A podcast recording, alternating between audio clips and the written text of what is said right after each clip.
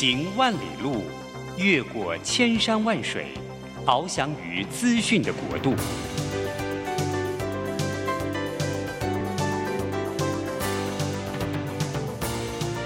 以全方位的视野，飞向更高更远的目标。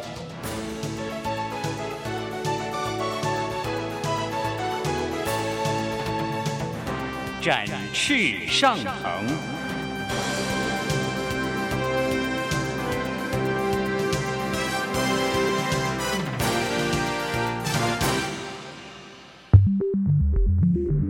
新冠疫情让世界变得不一样，工作职场、生活形态都在翻转变革，学习变成日常的必要必须。让俞国定每周为您搜寻萃取一本国外热门新书，与你在空中分享。俞国定制作主持，愉快读好书。欢迎大家来到愉快读好书，我是于国定。每个礼拜一的早上八点，我们在台北 FM 九零点九和桃园。FM 一零四点三同步播出，欢迎大家，我们一起在空中相会，一起来学习，一起来分享。我们最近啊，长期的一直在关注翻转这件事情。这个社会要翻转，然后每一件事要翻转，那我们个人也要翻转。那我们今天呢，特别选的这本书呢，我认为是呃，台湾这个讲这个个人如何翻转。最重要的一本书，也是最成功的一位呃作者郑家忠先生，他写的一本《一个人的活法》。来，老师先跟大家打个招呼啊！嗨，大家好，各位听众好，我们今天很高兴啊、能够碰到我们最尊敬的俞国定老师，一起来做这一场这个对谈。好。老师讲话要要诚恳一点，这样子，真的很诚恳。我们不是很受人尊敬的人，感觉。呃，老师，呃，我要先介绍一下郑家忠老师啊，郑老师啊，是我们媒体界的非常重要的领导人物。他曾经做过《工商时报》的总编辑，他也做过呃《中国时报》的负责人哈。他也做过中天，还有中视。的这个电视台的负责负责人，啊，所以说我们觉得说这是业界的，你看跨很多对，哎，平面的、电视的、网络的啊，还是中实电电子报。对的负责人。所以你看这个很厉害。那刚不过讲说，还好有一件事他没做，就是广播他没来做，要不然我们大概就没有什么机会生存。对对对。那老师呢，后来呃就去做这个跟艺术创对创创新有关的事情嘛，哈，呃做了非常蓬蓬勃发展，在星光台在台新金控的那个所属的基金会里面。所以老师啊写的这本书叫《一个人的活法》。那这本书呢，我刚看名字我看不懂，这跟老师的特性很像。我每次跟老师聊天的时候啊，他讲的话都像哲学家讲的话，我们这平凡人都听不太懂。每次都用笔记下来，然后回去想想半天。然后刚刚我跟老师讲说，我回去想半天之后呢，还不一定想得出来。对，所以说今天要特别要把老师呢请到现场来，为什么呢？因为他亲自来讲哦才有效。那光是看他的东西啊，看得满头头很昏啊。对，那我想问，先问老师，是老师，你你你你要写这本书是为什么要写这本书啊？要给谁看啊？哎，是这样子的哈，因为我常常在脸书上发表一些人家看了好像不太懂的那个文字哈，就很很深的，哎，就是说好像对于生活有很多体悟，但是又觉得呃有一些可以思考的地方，对。啊。那呃呃后来这个我们有路出版社徐伟之啊，有一次就跟我吃饭，他就说，那你何不尝试把你在脸书上所写的东西啊集结一下，让大家有一个有一个关照点，好，我就说好啊好，我就很很轻快的答应下来。我就回去把我的脸书看了一下，其实哦还是很不容易的，对，因为脸书脸书叫散弹打鸟，嗯，好，你想到什么写什么，对。可是要出一本书的时候，你好歹总是要有一个有个脉络嘛，对呀，要要看得下去嘛。所以其实，在整理这些资料过程的过程里面，也等于说我重新再读了自己一遍，对，好，就是说大家为什么在我在脸书上为什么讲这样的话，当时的情境是怎样，然后呢，跟我的人生里面到底有些什么是。我一直在操作，但是我自己没有觉察的，啊，就是一直在这样做，对，啊，我就就会如此的做下去。可是呢，我自己没有，从来没有机会啊，跳出自己看自己。嗯，大家哎，写作很好，写作你在写的那个人刚好是你嘛，对，所以这个时候你会很客观的去看那个人。啊。这个时候我就从我自己跳出来了。啊，我把那个我当做一个呃标的去写它。这个时候我清醒多了，对，因为很多事情也做过很多蠢事，对，对不对？因为我做过一些我觉得蛮有价值的事。那当然，这本书里面主要不是要谈蠢事了哈，就是把我认为有价值的东西再整理一遍、梳理一遍。其实你不要客气，讲蠢事很有，对 我们还反而有很大的启示。哦，那太多了，那很这么厚的书才可以。啊，我就把它整理出来，分了大概分了几个阶段，是来看看说我对这一这一场人生的游戏，嗯、我自己的经历里面到底得到什么样的教训？对，啊，然后呢，后来又如何带着这些这这些教训继续前进？啊，所以你看，人生要翻转，我们事业要翻转，人生也要翻转。那在翻转里面，我们看到郑老师他其实。嗯不断的翻转，就刚刚讲说，像坐云霄飞车一样，上升下降。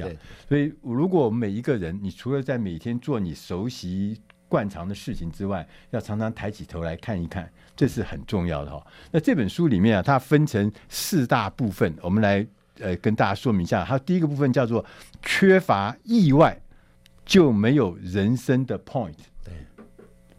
对，这句话什么意思啊？这一句话意思就是说哈。你常常碰到一件事情的时候，你的反应之一是什么呀？叫做 What's the point？嗯，对不对？对。你看到有一个人在讲他的，讲了半天，你说 So what？What's the point？你在讲什么？啊，所以这件事情曾经被一个策展人当做一个展览的题目，是，就是说如如果呃你的人生意外跟你的 point，对，那我就倒过来讲一下，就是说，事实上来讲，他那个在网络上很流行，就是说有一阵子大家都在讲说，我有的 point，对，啊，那我就来来讲这件事情，就是说。如果一个人其实他的所有的人生之所以会前进，都是因为意外。对，意外。都是因为意外，不是安排好的，不是不是想好的，是出轨的才是前进。你在一条路上一直走，其实是重复。哦，对，那原地踏步，对，原地踏步。虽然原地踏步有好处了，就是多少你踏步久了以后，总是姿势会美一点嘛，哈，总是呢优雅一点。可是呢，那就是踏步。但是呢，你一旦碰到一些。意外的冲击，对，你的人生就开始转型了，对，开始转变了，对。啊，像我以前做编务，又去盖房子，要去做资讯系统，每一个每一件事情都是一种意外，跨度很大哎，跨度很大，所以呢，呃呃，从此以后就养成一个习惯，只要一个事情出我的意料，嗯，千万不要说，哎呀，这个意外跟我没关系，你一定要去问说，会出现这个意外，What's the point？他要告诉你什么？它的要点在哪里？所以你要从每一个意外里面去找到前进的动力。去问说，他要告诉我是怎么样才能够前进？对，所以说这个 point 要找出来。对他在书里面啊，还讲了一些点子，我就觉得好有意思啊。他说啊，要在脉络中的位置，让我成为我，就是刚刚讲的，是要找到那个位置嘛，哈，对，不对？我们常常就是你有了位置。但是如果说你不能够出轨，不能够走意外，不能够有创新，不能有不一样的话，你就不过就是在那个位置停在那儿，就像一棵树一样种在那里。是是，你必须要可以动。对，第一个这件事情我讲两件事，一个是你看得到脉络嘛，嗯、啊，因为有时候脉络哈是你的人际关系，对，是你的情境应用场景，对，也是你的人家人家对你的期望，对啊，也有也也有的是你的 power，这些都是你继承到现在的脉络。对。对在这个脉络之下，你有找到你的位置吗？对，很多人没有啊，很多人他的位置是任意的，是人家怎么安排他就怎么安排，对，对不对？他不会去扩大他的位置。现在有一个很流行说法叫结构洞，对，结构洞明明呢，它的网络是很很大的，可是它的位置不太对，他没有在那个结构洞上去把那一块补起来，对，所以他这些周围的资源没办法连接，对，这个时候呢，他有了很好的脉络，对，但是他有了很糟的位置。所以这个位置啊，过去来讲，我们说啊，我们都是长官安排的，长官叫我们做什么做什么。就算你的第一花初始条件是长官安排的，你有没有办法在那个初始条件之下去扩大成为一个脉络？我觉得这个是很重要的事情啊。我常喜欢跟呃年轻的男士讲这个事情。他说你在人生中，我问他你在人生中当兵的时候，对，你怎么度过？对那个是人生中第一次的位置，而那个位置是很难的位置，对，因为呃不合理的位置，对，不合理的任务，不合理的长官，不合理的环境，所有东西都看起来都不合理。你在那里会怎么样？对，如果你是死在那里面，天天数馒头，你这个完蛋啊！是啊，对不对？位置不一定是我们自己可以控制的嘛，对，但是你可以把位置变成不一样意义，那是你可以控制。好，OK，这个我要补充一下，嗯、这其实其实我有一一张啊。谈到了，嗯，你是在系统里面，还是你在运作系统？是啊，脉络跟位置的关系是怎么样？你在每一个位置上，你要建立你的系统。是，那你你这个系统是从哪里来的？从你脉络来的。对，对不对？像我当兵啊一样啊，我被调到那个陆军出身补勤官，嗯，啊，被调到马公基地当马公基地的补勤官。这个补勤官是干什么？干什么？你知道吗？哦，后勤的。我跟你讲。我们有一支枪的，嗯，一支枪，我们是战斗兵种，嗯，所以我管过军械库，嗯，做过做过演习，对，然后呢弹药，对，然后也管什么呢？因为有个勤务嘛，对，我管伙房，对，餐厅、理法厅，对，啊，这些属于事务性的，跟呃技术性全管，对，前基地就我一个人在管，哦，所有的后勤。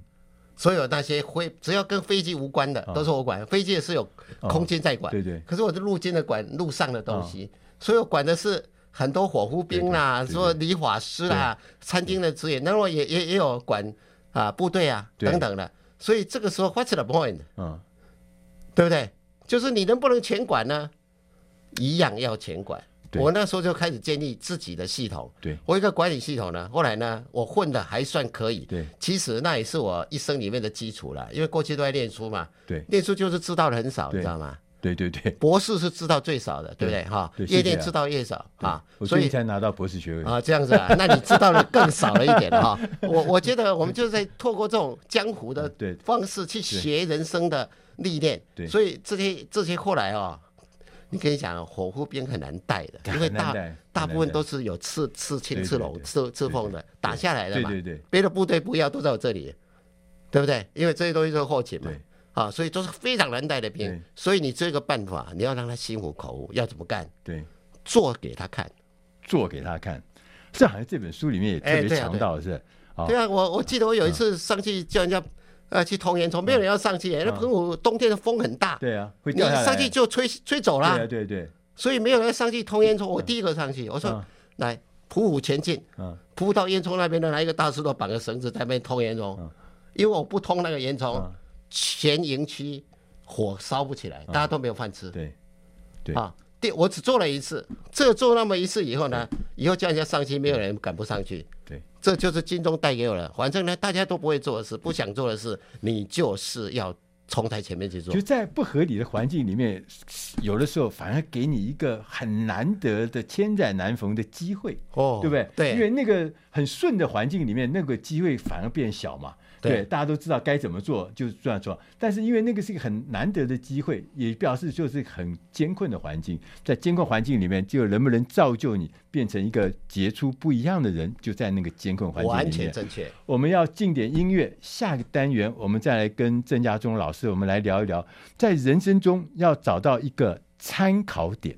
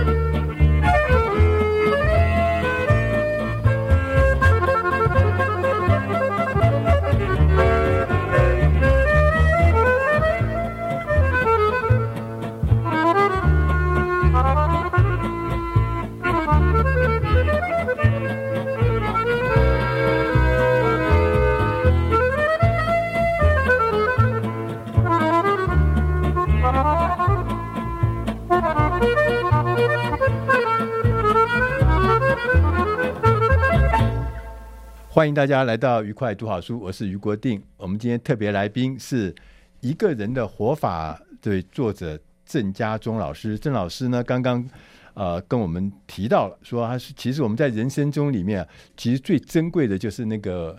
困难的环境，对啊，不合理的环境，那个时候反而可以让人学习到最多，成长最多嘛。哈，那在这书里面还有讲到说，缺乏意外就没有人生的 point，所以意外是很重要的，它是来帮助你成长。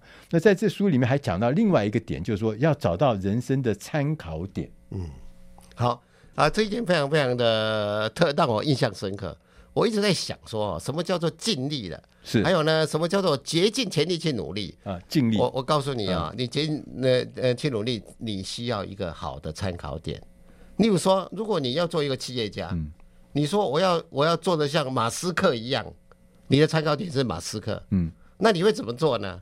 你会所有事情把它把它的祖祖宗八代研究的非常非常清楚，嗯、然后呢，每一个阶段的发展怎么怎么样的，然后你会朝着一个第一级的。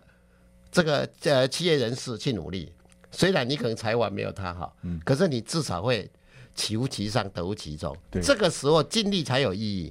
如果你的参考点是错误的，说哎呀没关系啦，我只要跟那隔壁那个永和豆浆的老板差不多，嗯嗯、你写那个参考点，你怎么做都不会超过他。对，对不对？你就开开一家比较大的对，或者永和豆浆、呃，或者是开个永和豆浆连锁店，嗯、就这样子了。对。对不对？那所以呢，参考点是人生很重要的一个基础。所以怎么选参考点也很重要了。对，有时候是参考点会跑来找你，只是你要什么贵人吗？对，就是说有一句话就是说，学生准备好了，老师就会出现。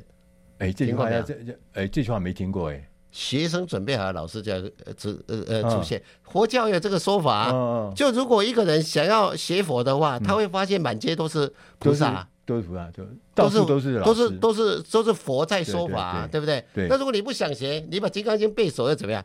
都背到理论上去了，你在讲理论，讲《金刚经》的理论，讲了半天，佛是不会出现的。对对对，你出现只有我，不是佛。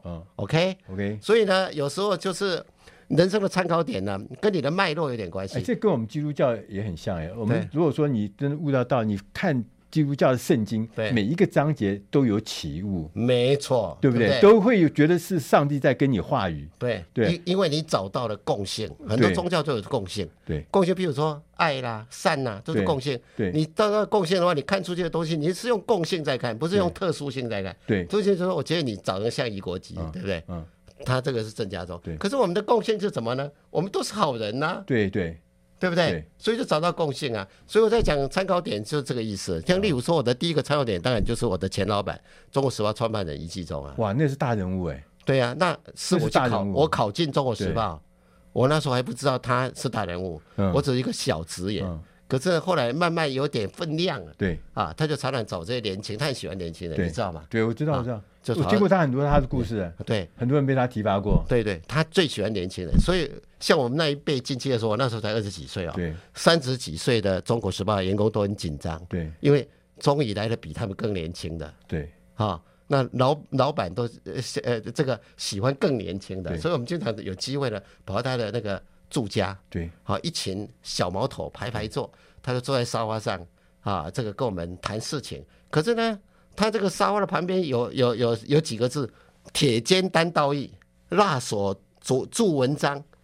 铁肩呢？铁肩担道义，辣手著文章。然后他人又坐在中间，他从来没有跟我们解释那两个字什么意思，对不对？嗯，啊，他就用他的做到来讲。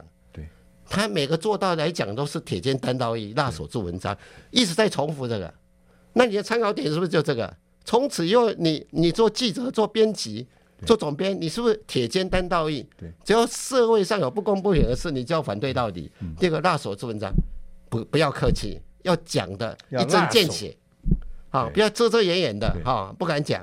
所以其实这么说，因此啊，言论非常的自由，对呀、啊，对、啊，而且常常得罪当道。对，在那个时代，对，在那个这么紧缩的时代，对，管制的时代，可是他，他敢讲真话。可是他这个参考点一存在以后哈，你所有的呃记者的什么品德啦、人格都不用再说了，对不对？你每天看了那几个字，你还敢做坏事吗？最高参考点在那里。对呀、啊，对呀、啊，对呀、啊，你可能达不到那个高度了，可能你的文章还不够辣，嗯，啊，你的肩膀还不够硬，对不对？嗯、对，但是你会尽力扛嘛，对。对不对？你尽尽力要反映事实嘛。嗯，所以我觉得一个伟大报人，他最重要的情况是透过他成为一代。媒体的参考点，对，所以我们在人生中，你必须要有设立参考点，而且要设立高一点的参考点。对，当你设立参考点，你就知道你迈向的方向是正确的，那你努力才会有价值。是，要不然你只是做一个很小的事情，说我只要什么钱多事少离家近，我只要这个丰衣足食，我就娶娶一个漂亮太太，那这个很比较简单的事情，你就觉得人生的意义其实是回过头来看是比较少的。对，所以我常常讲说，尽力而为这个事情常常很害人。对。工作上我都尽力而为了，对不对？在家里我也尽力了，对，对不对？对朋友我也尽力，可是你的参考点实在太低了，对，一直在原原原地踏步嘛，对，这做白工嘛，对，对不对？所以要提升自己，第一个要选对参考点，对。所以说，你看这个人生中你会不会有贵人？我觉得也是很重要的。对，那贵人其实就是你设计的参考点，他就会自然会贵人不断。对，当你就躺在地上的时候，你就会觉得，哦，我怎么人生中机会那么少？我怎么都没有人提拔我？对，不是因为你每天躺在那儿啊，你你每天在舒适圈里面啊，人家活在旁边，你学生没准备好，活活没有出现呐。对啊。焦急啊！等等，你赶快站起来啊！对啊，对，好。所以，我们从这个书里面，我们就可以看到，他说，人生如果缺乏意外的话，你人生就没有什么基本的意义了。所以，你要设立高的这个呃所谓的这个参考点了哈，你才能够越走越高越重。那这本书的第二部分，他讲说要为做这个方法论的某某方法论。对啊，这里面好有，对对，他好有意思，还讲说什么作为方法论的旅行呢、啊？作为方法，作为方法论的什么编辑啊？作为方法论的经济学啦，啊，那艺术也可以作为方法论吗？就是每件事情好像都可以做方法论。是，对，是。老师要不要再讲一下什么叫做方法论？那方法论为什么可以倒在这么多行业那个领域里面？哈，因为事实上每个领域都有它的方法，对啊，对不对？可是方法的共性叫方法论。对不对？啊、就说五六种方法，它其实有个共同的逻辑，这叫方法论。那方法论呢，就是你当你，比如说你现在做总编辑，对不对？对，你做总编辑的话，这编辑是一个实务啊，对，对不对？可是你的 mindset 里面，你把它当做一个方法论，你会怎么做？他讲我在做这个方法的时候，我到底是用了哪些本质上我想坚持的东西？这个时候就变成升级为方法论。例如说，你的你的美学论述。嗯，哈，你的议题设定，对，你的方向，对，这些东西呢是所有做编辑都要做的嘛，嗯、对不对？你你议题设定跟呃跟美学方向一定要设定嘛，要怎么编是美学方向嘛，对，那才要放的内容是议题设定嘛，对，那你就会就会把编务这件事情啊，也当这个啊、呃、方法论的演演练。啊，那你每天都会演练议题设定美学呃呃美学论述的方式的话，那你久而久之，请问一下你。在其他领领域是不是也是可以用？对，对不对？所以就是说，你看起来虽然只是看一个展览或看一个艺术家，但他背后是有有道理的。对啊，所以我碰到一个雕塑家叫涂维正的，我在书上有提到啊。我我就问他说：“哎，呃，维正啊，你每次做的东西都怪怪里怪气的。他擅长用雕塑哈，对，来去做各种尝试。例如说，尝试一个未来一一万年以后的世界，那时候的考古学出来出土的是怎么样？他也可以尝试用。”用同样的雕塑的工具去仿造一个一万年以前的废墟啊，啊，等等哈、啊，所以它一直在变化，各种的尝试，各种的美彩去尝试。我说，那你你这个雕塑做的为什么都跟人家不一样啊？样啊，对啊。他说，我是把雕塑当这种方法论，各种美彩来试验我在时间走跟空间轴，我的这个要论述的东西是怎么样。所以你看哦，它有时间走跟空间走啊。啊，有古代、现代、未来啊，对不对？时间啊，对，还有各种各种空间啊，恐龙时代的空间啊，现在的空间啊，嗯、未来的空间啊，所以他在用雕塑做一个呃方法来模拟各种时空之下，他想要做的一个创作的一个理念。对，所以这个对他来讲，雕塑哪里是他这个雕塑家？他不是啊，他是把雕塑当这个方法在玩呐、啊，因为他为的就是雕塑，对不对？所以每一件事情都可以找到那个背后的方法论啊。对，有一次我跟这个呃华山的那个王荣文啊在聊天，那王荣文董事长就是他不是做了华山吗？对，那他就觉得说啊，要做一个好的展场，好的什么什么什么。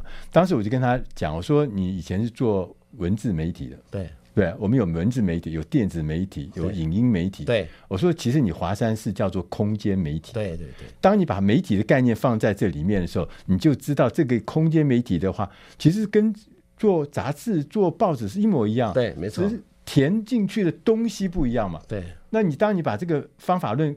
灌进去的时候，你就觉得哦，有很多事情我该做，可以做，对不对？好好多的可能性，对对对对，对不对？所以人的方法论是需要开发。那你开发方法论的情况是是这样子，就是说你每天做的那些呃十一住行娱乐，其实都可以当这种方法论来试。像比如说跑步，对啊，你跑步就跑步啊，运动啊，健康啊，对不对？好，可是跑步给我很多启示哎，对，跑步可以看到很多你看不到的东西，对，那你就开始在观察这里跑步的人他们在对话是什么，对，然后再观察。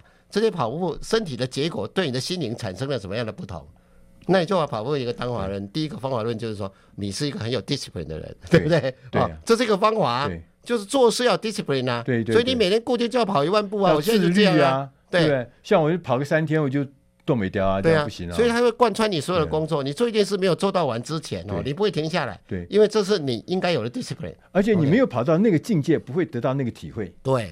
对，不对？对，所以呢，其实我是觉得我要跟大家讲的，就是说，就你人生里面啊，不要在外面寻求这个高段的法术了啦。很多事情就在你的生活当中的每一件你现在在做的事，都可以开发成影响你一生的方法论，都是有方法的，都是有结构的。但是说你那个体察是很重要。如果你这个视而不见，就走过一篇，然后就像走马看花一样，其实很多的方法论在那个背后、啊、体会不到，你体会不到就很可惜哈。所以你看啊，我们呃郑老师啊，他去出国旅行啊，他去什么日本啊什么，回来还跟我们讲一个什么？他说哦，这个 hotel 哈、啊、饭店都不一样哦。他说日本的饭店跟台湾饭店不一样，台湾饭店讲的是消费啊，日本。日本的饭店讲的是累积啊，我听了都头昏脑胀啊。就是饭店就饭店为什么不一样？他就讲出一套方法论，就后来我就觉得非常有道理。我们要哇，你还记得啊？嗯，当然我们要。我我们从此以后出国去旅行的时候，我们就会想到这个，同样是饭店啊，同样是厨厕所，同样是卫浴设备哦，同样是床单哦，哦，有什么不一样？我们要进点音乐，下个单元再来跟曾家忠老师来聊一聊。我们在方法论里面，什么叫做方法论的经济学？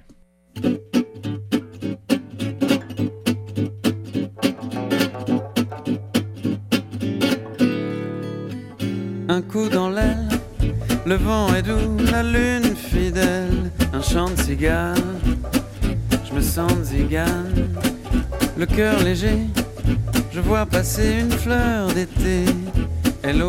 Je suis pas d'ici, je suis musicien.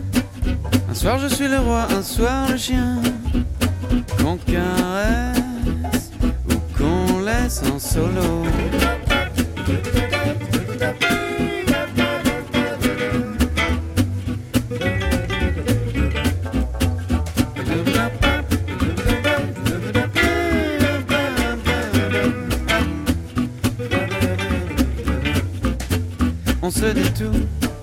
Mais tout en fait c'est rien du tout.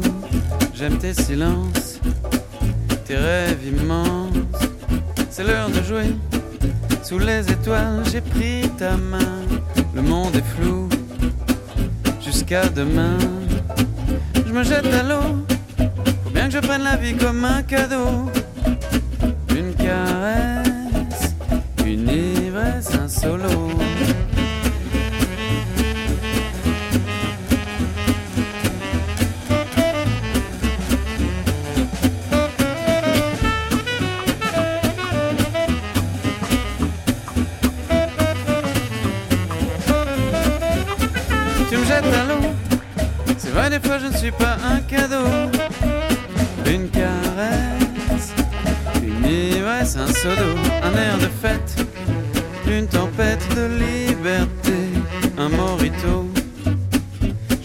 Je vais me coucher tard, deux moritos, je vais me coucher tôt.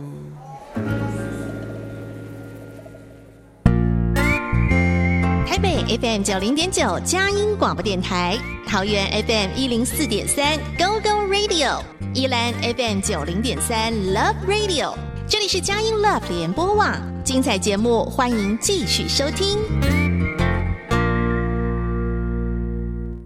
欢迎大家回到愉快读好书，我是于国定。今天的特别来宾是一个人的活法的作者郑家忠老师。郑老师呢，他是媒体的达人，他曾经做过中天，也做过中视的负责人，他也做过中国时报的负责人，他也做过工商时报的负责人，而且都是社长啊、总经理级的这种高阶的负责人哈。所以这个是我们媒体界的这个厉害的领导人。那刚刚这个郑老师有。提到他说，其实，呃，要为自己呢看到的所有经历的所有的事情，都要给他找到方法论。当我们就觉得哇，好厉害哦！他在书里面写到说，哇，每件事情都可以，什么旅行也可以啦，看展啦，甚至去那个最近流行的 N N NFT 也都可以用，找到他背后的方法论哈。当时我们就谈到一个旅行呢，他就讲到说，哎，你知道吗？日本的旅馆哈经营跟台湾的旅馆的经营，其实它背后的方法论是不一样的。对，老师可不可以讲一下？可以啊，我我举个最好的例子啊、哦，你到日本去，你有没有发现？嗯，日本的饭店是越老越贵。对啊，而且越老越精彩啊，是不是？嗯，哦、所以他是用时间去累积他每一个老。嗯，啊，他把那个老经营的非常好。对，啊，让你一看就觉得说，哇，这个是明治时代的什么什么东西。对呀，对呀。台湾的旅馆不一样，是越新越好。这当然了，一天到晚在装潢。对，啊，不好的东西赶快拿掉，换新的，换新的。可是它的价钱越来越低，对不对？因为新的饭店大家都一样，对，对不对？所以台湾的饭店，它主要的考量是旅馆住进来它的消费水准，因为他觉得旧了价格就会偏低，好，新的就比较价格高。可是日本人是刚好倒反了，他创造个旅馆的时候，他是尽量保留旧的，升级旧的，让旧的有新意，有新的阐述的方式。所以他们两个的呃。境界是不一样，嗯、所以在在日本呢，大大的饭店、现代化的饭店，这种 Marriott 的那种东西，嗯、其实呢价钱都不高，因为它是全世界一例的，嗯、没有特色了。对。但你如果你要去那个住一个小旅馆哈，有一次啊，有一个台湾的电子大亨，对，听说川端康成跟跟那个什么呃三岛由纪夫住在。呃，这个鸭川旁边一个小旅馆，那个小旅馆小到什么程度呢？连洗澡都要出来洗，没有意思，这是在公共意思。公共。啊，那个晚晚上可能还要提个尿壶的那一种的，他就很想去体验一下这些骚人墨客哈，呃，去去做的地方应该是很顶级啊，很贵哦，很贵。他说写游戏说，我愿意来这边住哈，这日本人就给他回了一封信，说非常谢谢你喜欢我们的呃饭店，但是因为我们的设施恐怕。跟你的想象不同，请你远虑啊啊，远虑一下，远虑了哈，他们写远虑，认真的考虑。对，拿他拿拿去就给他的日本朋友说，请问一下，远虑是什么意思？远虑就是日本人很客气的拒绝，请你慎重思考的意思，就是说我们不欢迎你。对啊，所以呢，日本这种累积型的饭店经营主义，他是很在乎他给客人的感受，而且他还在乎那些客人是不是能感受。不能感受的客，他是不接的。对，OK，好，那我们这边是越多越好啊，消费主义嘛，对不对？你有钱人要来住，当然第一优先呐、啊，对不对？啊，因为你会带来大量的消费，所以，呃，在啊、呃，我觉得我们台湾的观光哦，有时候要走回头一下，去看看到底是累积才对，还是消费对？啊，嗯，这一点是我们台湾台台湾观光未来的命脉。而更重要是台湾的太走同一个方向。对。就是以前那个日本有一个香根有一个叫强罗花坛的那个呃饭店，那个听说是全呃香根最厉害的一家饭店，叫强罗花坛了。那强罗花坛老板负责的来台湾的时候，我接待他，他就跟我讲，他我带他去一些温泉的地方，他就说，他说你们这里地方啊，有一个最大的问题是同质性太高。对。同质性太高。他说：“你看北投这么好的地方啊，后面有一个国家公园，对，捷运可以到，而且很近。前面有一个三百万人的城市。好，这个这个北投这个温泉应该是很棒很棒。就进去以后呢，大失所望！服服务呢都太同质化、精密化，对不对？对，都差不多，都差不多。那另外一种呢，就是什么土鸡城？他说一种土鸡城，另外一个是普通的观光饭店哈。他说应该要。”可以更更深、更多样、更那让它更丰富。是啊，那这也是我们的另外。我跟你讲，我住过一家日本的饭店，对，他每天早上都给你换位置。哦，我今天早上坐这个位置，觉得风景不错、哦、啊啊！我隔天来想要坐那位，没有人，他给你移到另外一间去，我就有点纳闷。对，客人很喜欢这一间，你为什么要要又移到别人去？他说：“郑先生啊，我们每一个饭店对的景都是不一样的。对，你来这边不应该只有一个景看到。对，所以我们自动义务的帮你们换位置，大家都都都用轮班的方式。今天你做 A，明天你做 B。他说我们希望客人可以看到所有的美景。嗯，你看同一个空间，人家还是有讲究的。对。”他不会说这个空间随便你做啊，对对，对不对？你喜欢就喜欢呐、啊。对。可是台湾这一点就不会经营，像北投，你讲的北投的话，它有不同的角落，对，它可以做这样的安排的、啊，对对，对不对？对。可是我们的文化里面没有这一招，所以它就变成什么？台湾就变成说，因为我的景是一样的，所以我只能换客人。哎，对，只能换客人。他是他是说我因为景都不一样，所以客人不用换。对。你每一次来都看到不一样，没错，你可以常常来，可以常常来。对。而且每次都给你 surprise。对，好，所以这个很重要。所以方法论这里面有谈到什么经济学的方法论？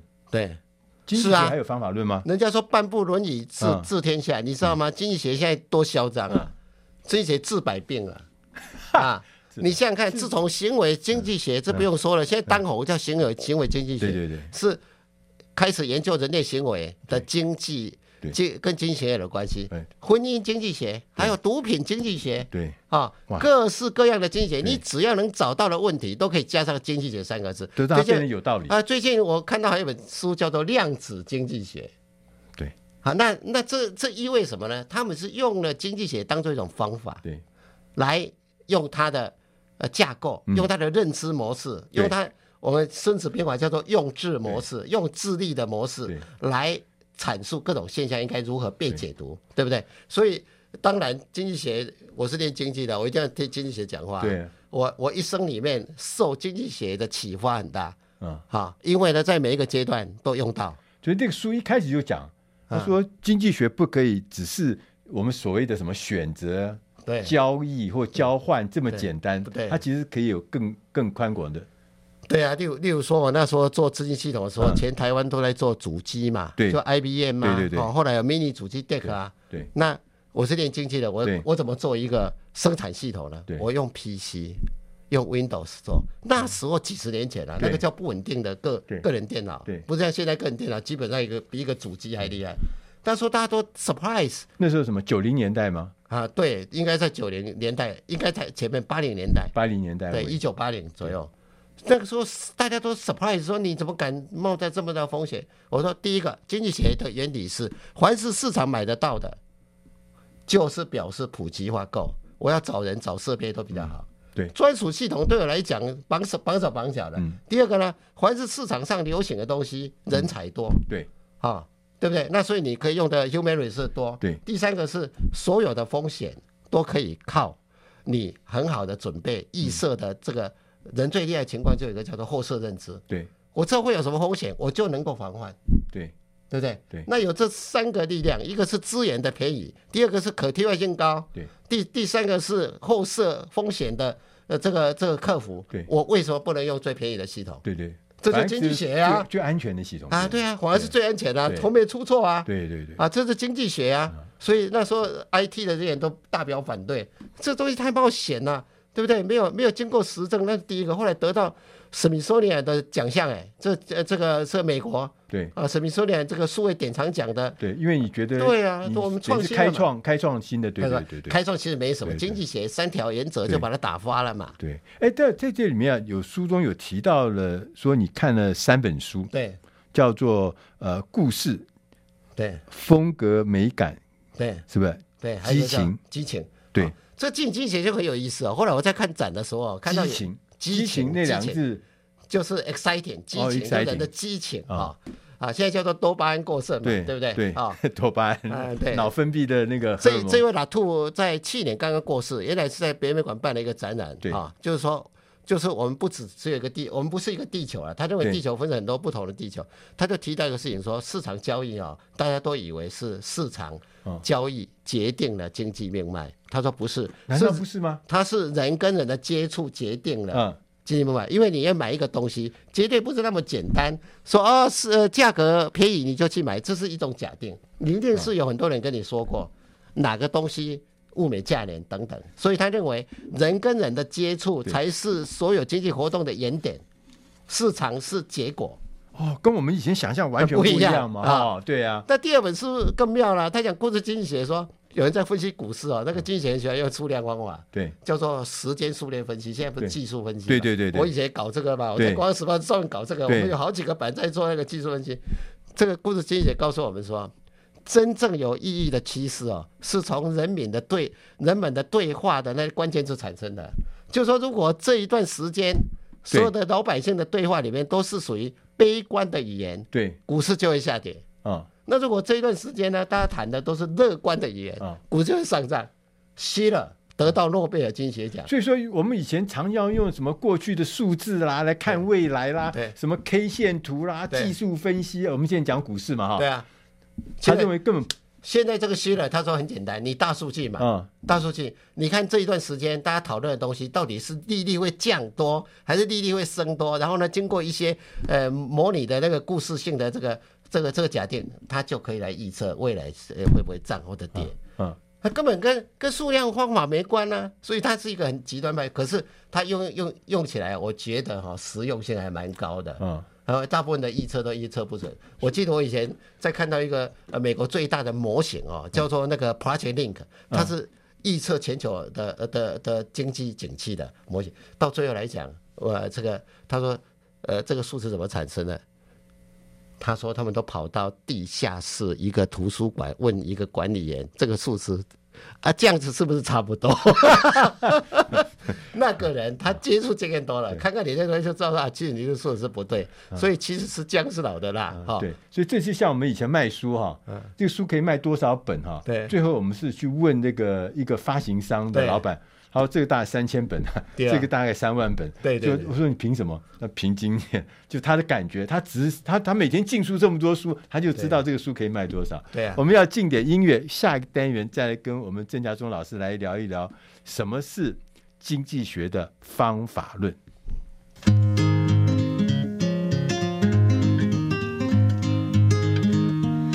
Just around the corner, there's a rainbow in the sky. So let's have another cup of coffee and let's have another piece of pie. Trouble's like a bubble and the clouds will soon roll by. So let's have another cup of coffee let's have another piece of pie.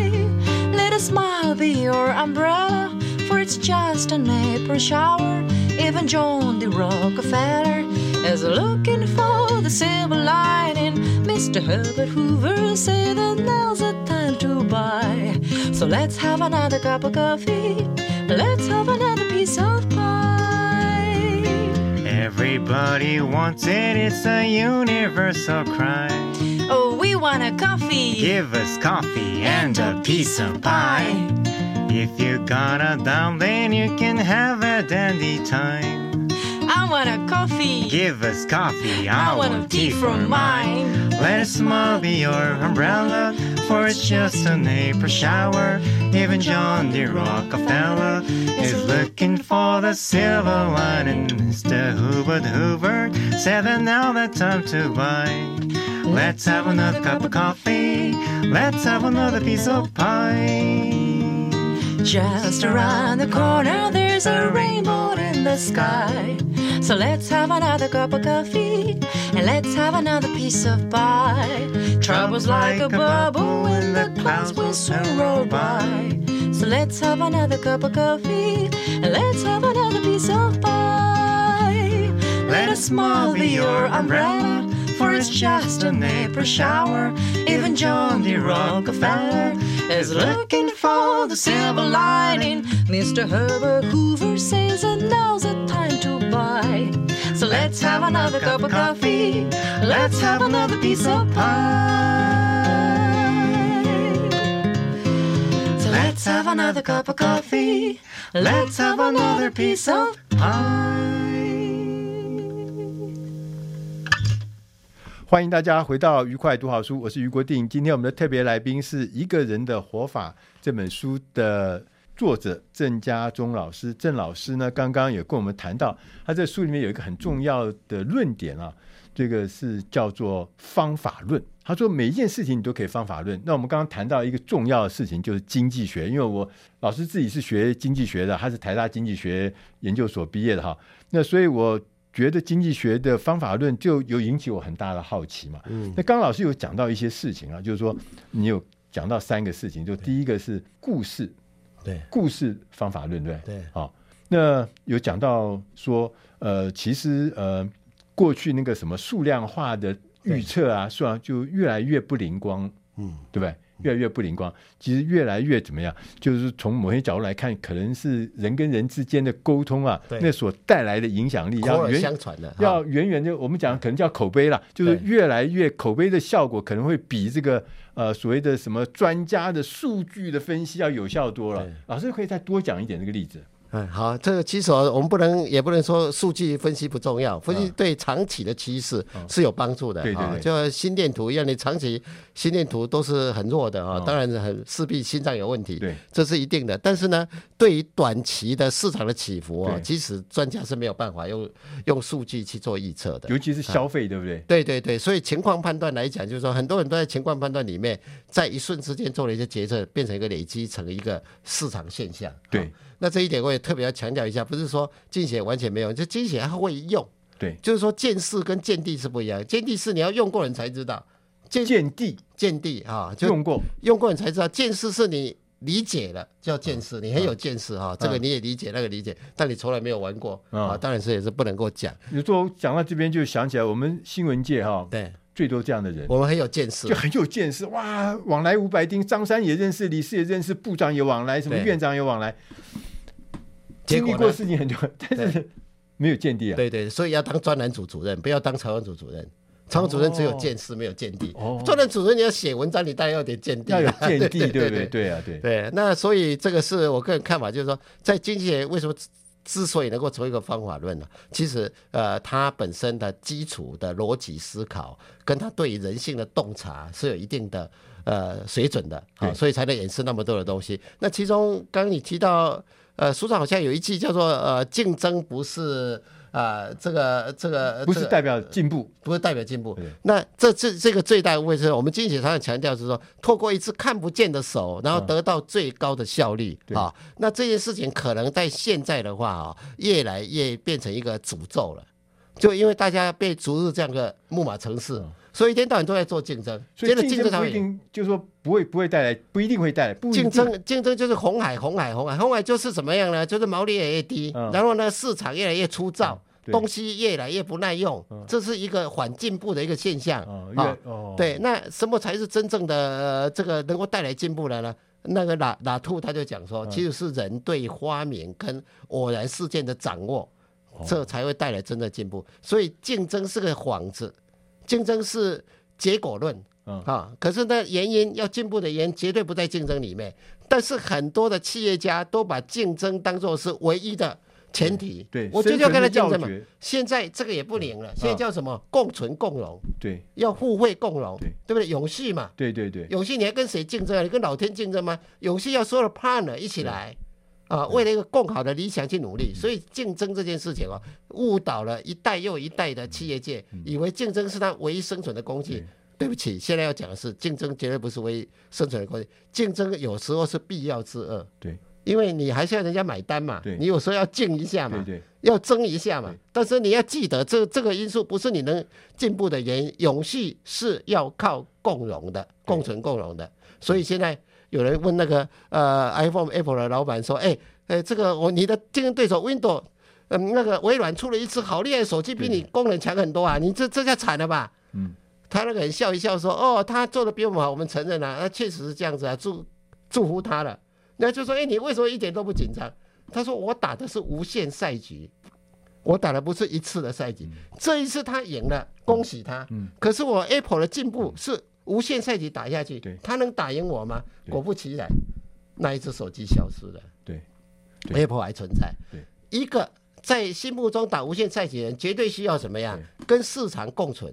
对，他绝对不会是焦土战把它打烂。对，所以刚刚老师讲了一个另外一个很重要的观念，就是有限战争跟无限战争。对，你有限战争比的是一次的输赢，对，对吧？就？像打球一样，我们这场比赛我赢还是输了？对。但是无限战争不是它。比的是生存力，它是存下去、活下去，它跟你斗一辈子，对，对，所以什么叫游戏啊？对，八个字，一个叫我打的是无限赛季，对；第二个是我每次打出正向循环，对，我就永续，对，对不对？一次比一次好嘛，对，那就永续啦。对，所以千万不要以为竞争就可以带来进步，有的时候竞争走到极限，反而带来是一片混乱，对，走到极限反而是头破血流啊。对对，所以说我们在面对经济学方法论的时候，真的有。从这本书里面我学到还蛮多，他其中还讲到一个叫风格美感的方法论，什么意思？哦，呃，这个有一本书叫《风格美感经济学》，这也很有趣啊。就是说，他讲的意思就是说，现在没有所谓的纯产品功能论。对，过去的时代工业主义就是怎么样？我生产东西又便宜又好，功能越多越好，然后价钱越便宜越好。对，是叫做功能性的消费。对，那他主要是认为说，现在主要的消费都是属于价值型的消费。对，就是说，你买 Apple 的呃手机是因为它的美感。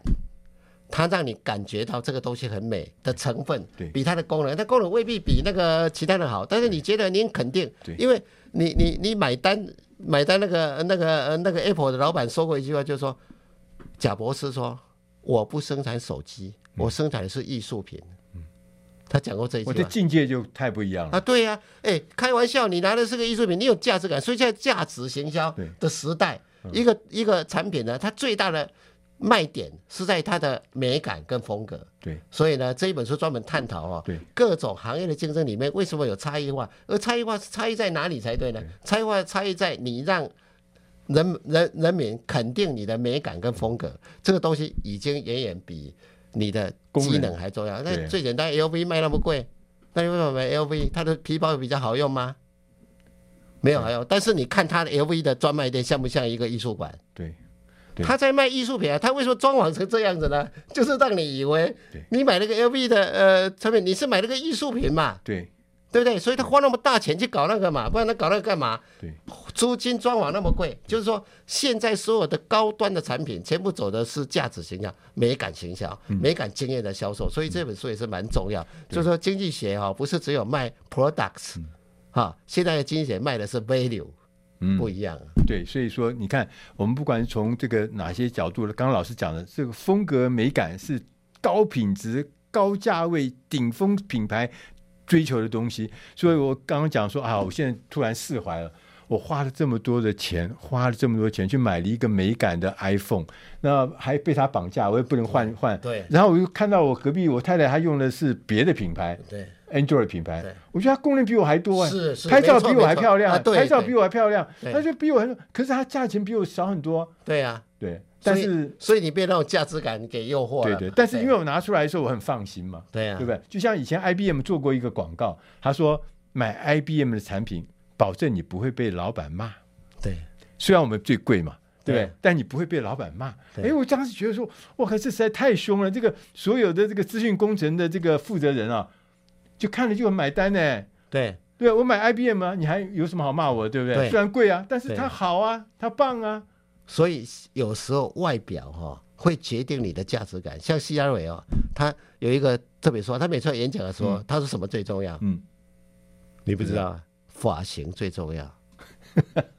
当他的发型打扮的非常好的时候，所有价值感全部提升，信任感全部提升。如果他的发型大家不买单。嗯完蛋了，那一场演讲一定失败了。啊，你想看一个发型哦，决定了一场政政治演讲的成败，你说有没有道理？我的妈呀，真是，哎，跟想象的完全不一样。是，所以，我们在这个今天这本书里面，这个一个人的活法里面，我们确实学到很多很多有意思的事情。刚刚其实我们在跟这个呃郑老师啊在交谈的时候，郑老师因为他人生中啊，他呃非常丰富嘛，在很多不同的产业啊，呃。跟过很多不同的老板啊工作，那他自己也担任过老板，他也做过社长，也做过董事长，也做过总经理。那我在想啊，其实每一个老板都有不同的个性，不同的做事的方法。那你在这么多老板的做事方法之中，你最这么长的时间，你的体悟是什么？好，我想哦，因为时间关系，我就简单快速讲一下。其实我也是跌跌撞撞的。坦白讲，我一开始的时候也是不晓得怎么做一个主管或者一个老板。那有时候硬着头皮，像我当兵的时候，一定要当老板，因为我管人就那么多。当老板是主要是靠做到。对。那做当干部呢，就要很多的条件。对。不过呢，我在书上提到三件事：第一个，你一定要设法有本事搞好你自己的起起伏伏。本事，你的你的起起伏伏不要影响到你的心境。嗯，你要以心转境。对啊，如果你这一点做不到啊，其实做干部跟做老板都蛮辛苦的，因为你会迷失方向，常常受到别人的影响。对。第二点呢，第二件事啊，你对于所有的人要善于对待，善善于对待，好，要好好去对待所有的人，不要搞成到处对付人。对对。对不对？如果你对每一个人，不管是你的敌人、朋友或者陌生人，你都好好对待他，真正给予无穷的关心，人家自然会好。对，好。如果你是假的对待，你是在对付他，今天对他好一点，好，把激励因素再提高一点，保健因素再提高一点，这是激励措施里面讲。那看他会不会对我好一点？你没有专专，你没有专心的。真心的对待他是不会好的，所以第一个你要能够克服自己的起伏，第二个呢，你要真心的对待别人，第三个是什么呀？要立志成为大家的好环境，大家的好好环境，好环境。因为你一个领导最重要是给一个环境，从后面给光嘛，让人家在前面有路可以走嘛。你要给一个环境，你不要自己成为了一个限制条件，你不给人家环境，没有空间，大家都没有空间，只有你一个有空间，很烂的老板。对。OK，所以。成为人家的好环境非常重要，就这三点，你这件事搞定了，你这个人生的活法不会差太多。对，所以说就是刚刚我们跟郑老师谈谈到，一个人的活法其实是有方法的。